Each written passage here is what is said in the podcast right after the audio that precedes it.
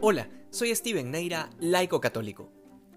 Todos estos días el Evangelio nos ha venido hablando acerca de las limitaciones de la ley, es decir, del hecho de que el Antiguo Testamento se muestra insuficiente para responder a los anhelos más profundos del corazón del hombre. Hoy el Señor, en medio de las críticas de los fariseos, hace evidente la interpretación absurda que muchos de los doctores de la ley hacen respecto al sábado. La pregunta es muy sencilla y a la vez es definitiva, para hacer evidente lo asfixiante de la ley. ¿Qué está permitido hacer en sábado? ¿El bien o el mal? La respuesta es un silencio sepulcral de parte de los oyentes y sin embargo, el Señor tampoco espera ninguna respuesta, sino que sencillamente actúa curando la mano paralizada del pobre hombre. Ante esto, el Evangelio nos presenta una reacción humana que está totalmente cegada por la ira, en otras palabras, profundamente irracional.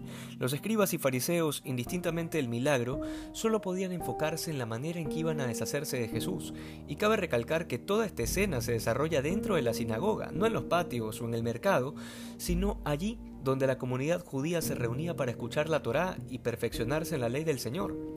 De todo lo dicho, hemos hablado suficiente sobre lo obsoleta que es la ley sin la gracia de Jesucristo, pero hoy más bien habría que profundizar qué tanto de esa gracia he permitido que entre en mi vida. Más aún, esta gracia debe manifestarse en mi vida diaria, sobre todo si pretendo dar testimonio a los demás de la fe cristiana. Justamente por eso no es irrelevante el detalle de que esto haya sucedido dentro de la sinagoga porque muchos son los escándalos que católicos no practicantes se llevan de otros católicos sencillamente por su falta de coherencia. Católicos de misa y rosario diario, que a pesar de cumplir con sus prácticas de piedad y frecuentar la iglesia, siguen sin crecer en caridad o por lo menos sin tener un plan serio de crecimiento no solo espiritual, sino también en cuanto a las virtudes cristianas. Esto último es importante, porque el asemejarse a Cristo no es solamente en el ámbito de lo espiritual, sino que debemos asemejarnos a Él en todo, y eso incluye su vida virtuosa, su paciencia, humildad, fortaleza, caridad, valentía y mansedumbre.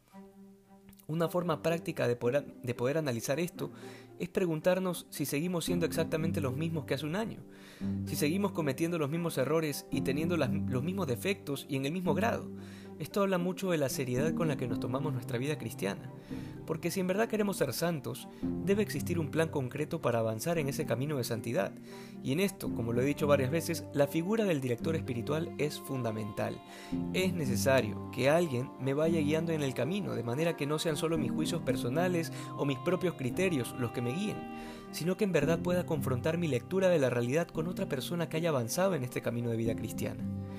Al final, el Evangelio de hoy nos invita a la búsqueda sincera de la verdad, confiando en la gracia de Dios que no abandona ni defrauda. Que hoy seamos más santos que ayer. Dios te bendiga.